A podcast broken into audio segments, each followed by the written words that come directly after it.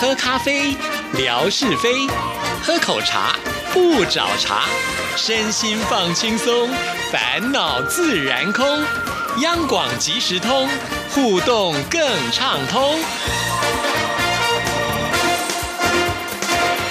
亲爱的听众朋友，大家好，欢迎收听今天的央广即时通，我是谭志毅。今天非常非常的开心，因为呢，在新的年度里，我们有了新的单元，而且呢，这一位来宾呢，我相信听众朋友都会非常的喜欢，那就是在去年拿到我们金钟奖的薇珍。嗨，欢迎在更早之前几年都拿到金钟奖的志毅邀请我来上节目，新的单元哦，但是是老人。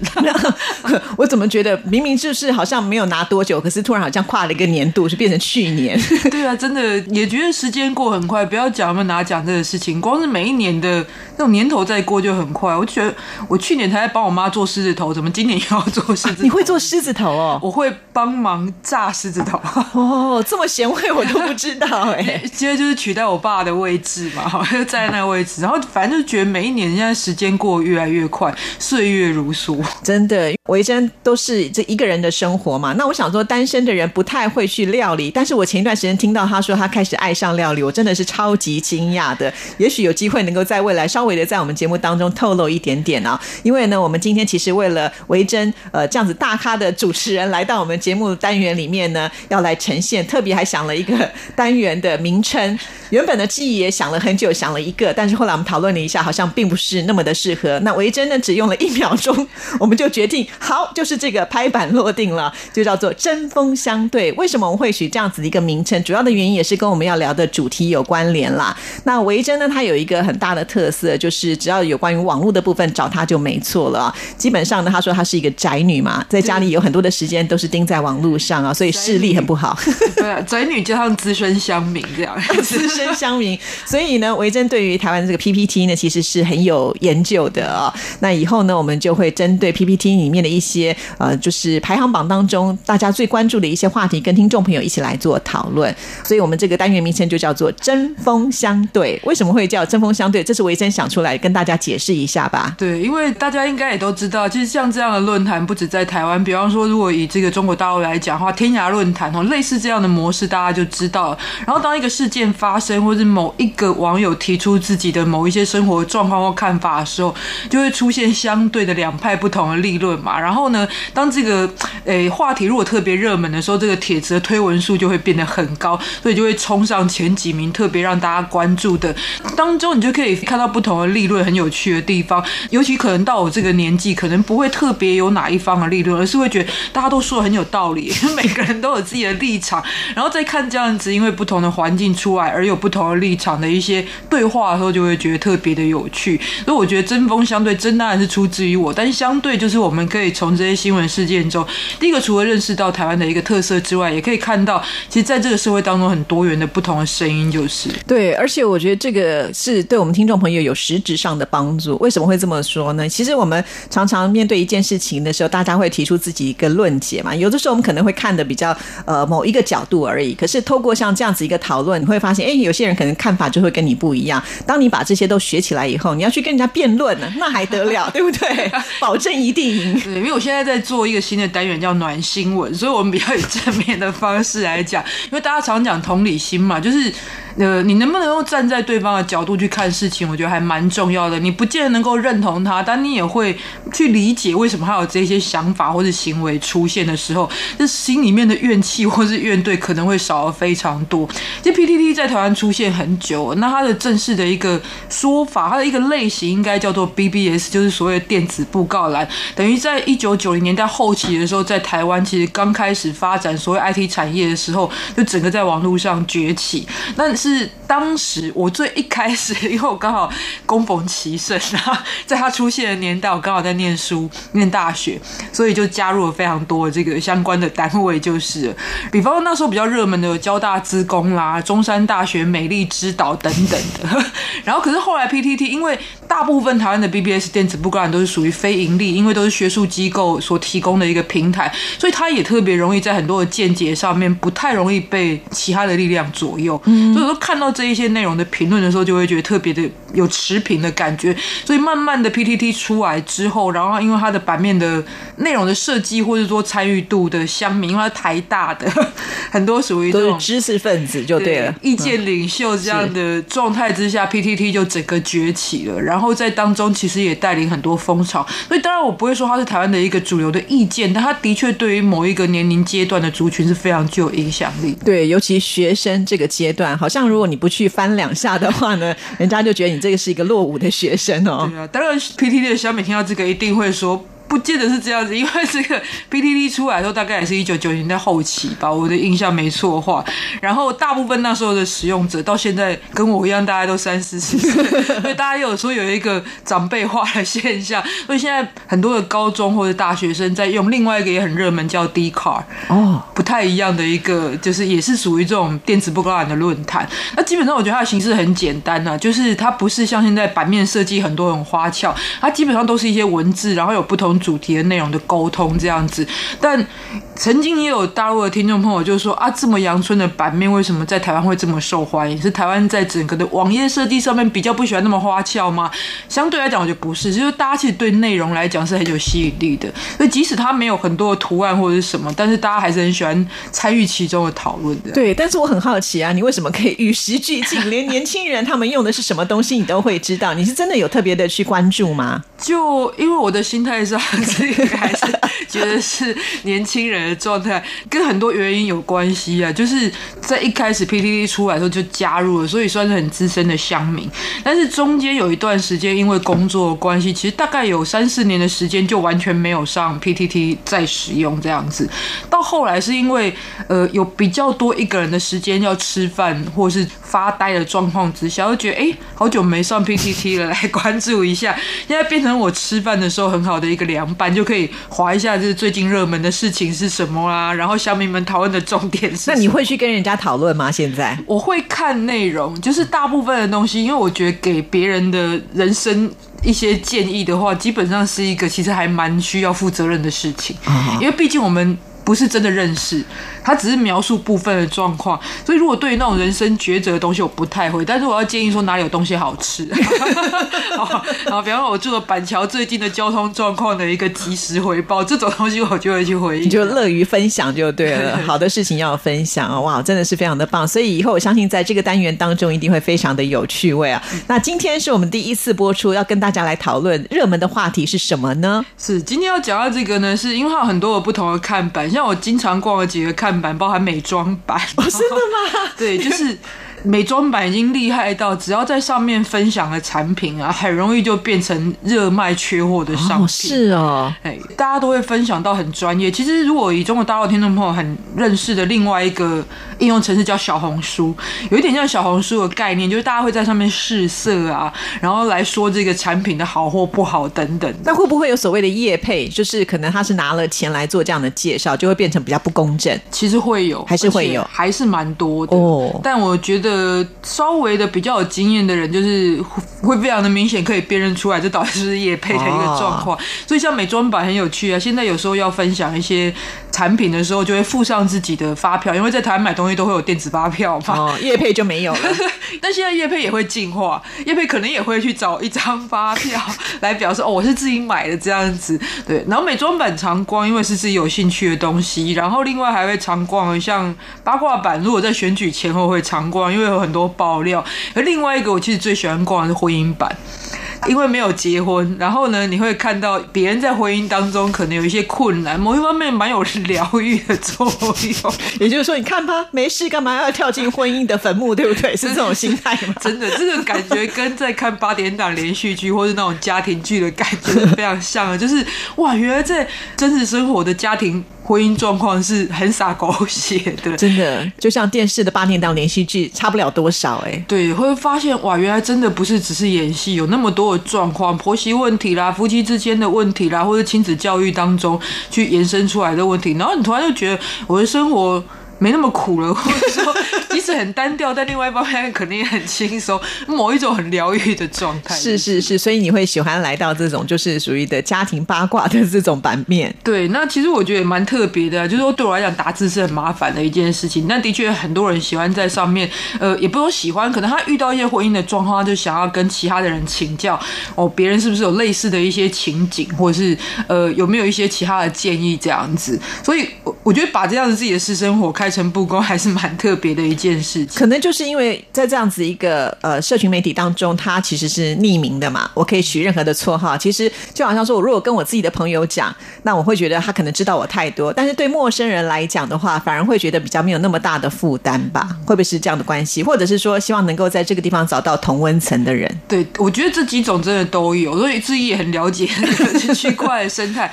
第一个，我觉得很大众的是想要找到同温层的，比方说她老公做一件什么事情，然后他们两个吵架，就有人会上来寻求支援，就把这个事情发布在 PPT 上面，然后说到底是我错还是我老公错？当然，他希望得到答案就是你老公错这样子，他就可以在同文层里面寻求支援，但不见得能够得到支援。相对来讲，回应你的人也因为是。不认识你的，所以他会回应的非常的真切或直接。他看到你的状况里面其实是你有问题，他也会很直接讲。同温成是一个，然后寻求解答的也非常的多，就是他可能真的很迷惘，但后面延续就会出现一个状况，一个是真的接受别人的建议，可是另外一个就会跟网友吵起来的也非常的多。对，这是我想到，应该是因为你留言的时候，你当然是希望能够得到就是安抚嘛。但是就像我们刚刚讲，其实因为大家都不认识你啊，所以他们会写的很直很。白，那最后呢会不会造成就是原来贴文的那个人一个心理上的很大的压力？很大压力，甚至原本她跟老公还没吵那么凶，然后就因为贴了状况，给我跟网友吵更凶。哎，吵里面这个立论就会说，你又不了解我的生活，然后你怎么会这样子评论我？但我本来就真的没有办法了解你的生活，这不是你在放上来的时候就可以理解，所以就延伸一个状况，就是有些人就会把自己原本放的文章删掉了。但在 PTT 里面，其实有一个概念是，其实这是网络。资源，而且大家不管是回正面、负面，其实都是替你的事情再出一份力量。可是你却把这个整个贴文删掉之后，就表示说，其实你某一方面来讲有点藐视，或者放弃掉大家对你的这个努力，或者是说这个人就是没有 guts。这也是，就我今天分享一个，其实，在今天最及时热门的，就是呃，有一对男女要结婚，然后呢，其实这个男方的家长就说，是不是有机会去拜访女方的家里，去看过这个状况之后，然后再来讨论后面结婚的事情。那女方的家庭，包含他自己，其实就不太喜欢这样子，就会觉得说。这个你是要来我们家看我们家的状况考察之后，然后再来决定我们要不要结婚嘛？可是要不要结婚的是我们这一对男女朋友嘛？听到这边觉得还蛮正常的，但是后来发现这个女方的家有一个考量是，他们家是在台湾还蛮有名的美食店，所以女方家人是不是有一个想法是，你们家是不是有人想要来加盟啊？在我们家便宜啊，所以要先考察。是哦，对。然后当他有这个想法出来的时候，很多网友就觉得，那你们女方的。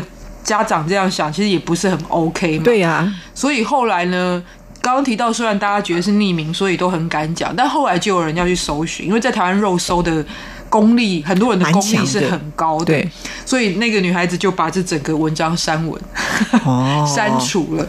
那可是很多人就是之前已经回复她了，所以某一些部分的内容还是要保留下来，这样是。然后最后哪一家那个很有名的店也被搜出来。起码到我们录音截止为止，就变成其实已经快要搜出来的一个状况。那我就觉得很有趣啊，因为。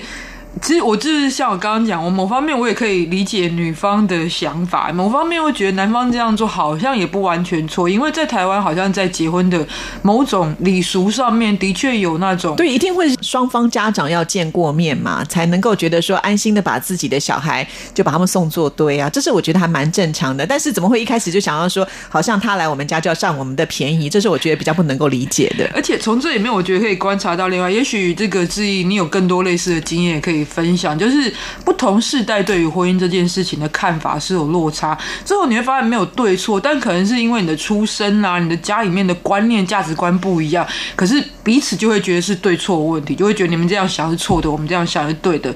在里面，我觉得看到一个，第一个是年轻人觉得这是我们自己的事情。好，然后你直接来提亲就好了。为什么需要观察这个家里的状况？我是跟你儿子结婚呐，但对于老一辈来讲，我觉得。我是把我的儿子，就是我儿子的终身大事，难道我不能多了解一些吗？我毕竟养这个小孩也养了三十年左右了，所以你可以看到一个在世代上，其实对于婚姻，尤其台湾，我觉得在这几年非常非常明显的落差。对，这就是很明显知道这对年轻人没有结过婚嘛。因为大家都把结婚想的太简单了，就觉得好像说，哎，我喜欢你，你喜欢我们，就可以共同组成一个家庭。那事实上，你原生的家庭它还是没有改变呐。那原生的家庭还是会影响到你现在新组的家庭。其实它是一个很复杂的问题，只是可能年轻人没有想到这么多，所以就觉得好像这只是我们自己的事情，我们干嘛要牵扯这么多？但是我告诉你，前面那个东西你是丢不掉的。对，而且常会发生一个状况，就是好像在结婚这件事情上面，那些长辈都跟你妥协，你也觉得我好像在某一方面占上风。了，我的确就是可以依照我们晚辈自己的想法来结婚，但是在后面你还是会发现家族这个东西是你没有办法切割的。真的，尤其我相信大陆的朋友很多也有很有共鸣，因为过年快到了，延伸这个东西来看，就是现在很多的这个婚姻版在讨论就是接下来过年快到，第一个最多讨论的是，我们现在一定要在除夕那一天是回婆家嘛？为什么不能回娘家？男女平等？我 我们又不是以前的那种礼教的社会这样子。然后再来第二个，回去之后呢的跟婆家或娘家之间的相处，又会有很多讨论的问题。就是呃，我们一定要在婆家，然后。洗碗呐，做年夜饭啦，做年夜饭，然后男生在那边翘二郎腿，其实还是有这种事情。那很多女性，新时代的女生就会提出讨论嘛，对，所以就变成一个又是在传统跟现代拉锯的一个状况。对啊，所以我就说这个是很难把就是上一代的东西完全抛得很干净，真的很难。而且呃，就算这一代好了，也许你有些兄弟姐妹，那又是更复杂的问题了。因为就像刚才提到了这个年夜饭呢，到底哪一个媳妇该洗碗呢？哪一个媳妇该？做饭呢，对不对？或者是说，为什么小姑都可以呃跟那些男生就是翘了二郎腿看电视嗑瓜子？其实对于女性的这个角色就很难去分得很很清楚。甚或是有些年轻人会觉得说，我好不容易有这个年假，我应该出国去玩呐。可是对于长辈人来讲，就觉得过年就应该全家团聚啊，你怎么可以自己跑出去玩？其实这些都是衍生出很多很多的问题。为什么女生会讨论的这么的激烈？就是我觉得要有一个很有 gas 的男生才能够对。解决这件事情，所以我我常常觉得这种事情呢，就是呃没有一个标准的解决方案，因为每一个人遇到的状况不一样。但会有一个时代的趋势或者主流的风向。自己讲完全是现在，如果台湾在回应这些事情的时候，其实我在 PTT 上面看到的很主流的一个回应或是感受的方式，就是其实婆家就由男生去谈。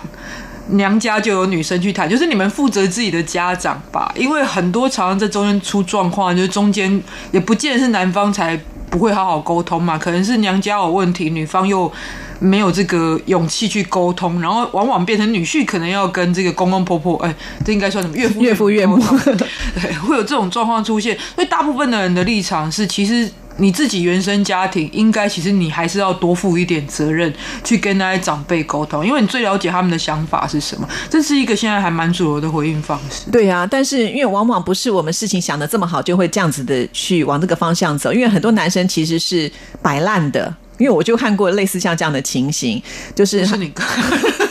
这个时候我们当然要讲别人，这是朋友的例子。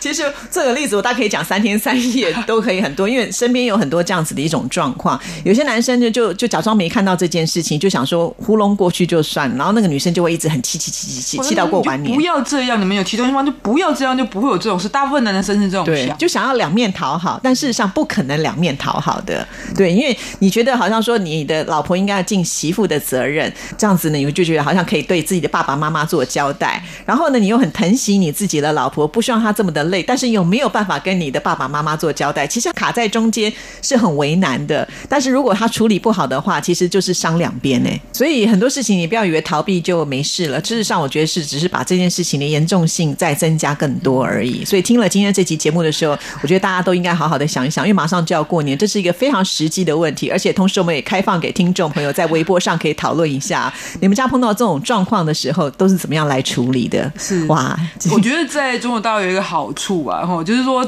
大部分的人可能到外地工作，因为年轻的朋友到外地工作非常的多。台湾毕竟还是一个比较近距离的状况，就是你要回避。去吃团圆饭这件事情呢，大家会说现在有高铁啊，你就算从最南到最北，顶多是一个小时半的车程这样。但在中国大陆的时候，因为路途遥远嘛，所以某方面来讲，也许有一个比较好的理由可以开脱这件事情。OK，就让听众朋友来告诉我们了。今天非常的谢谢维珍，期待下次的出现喽。谢谢，谢谢，拜拜拜。拜。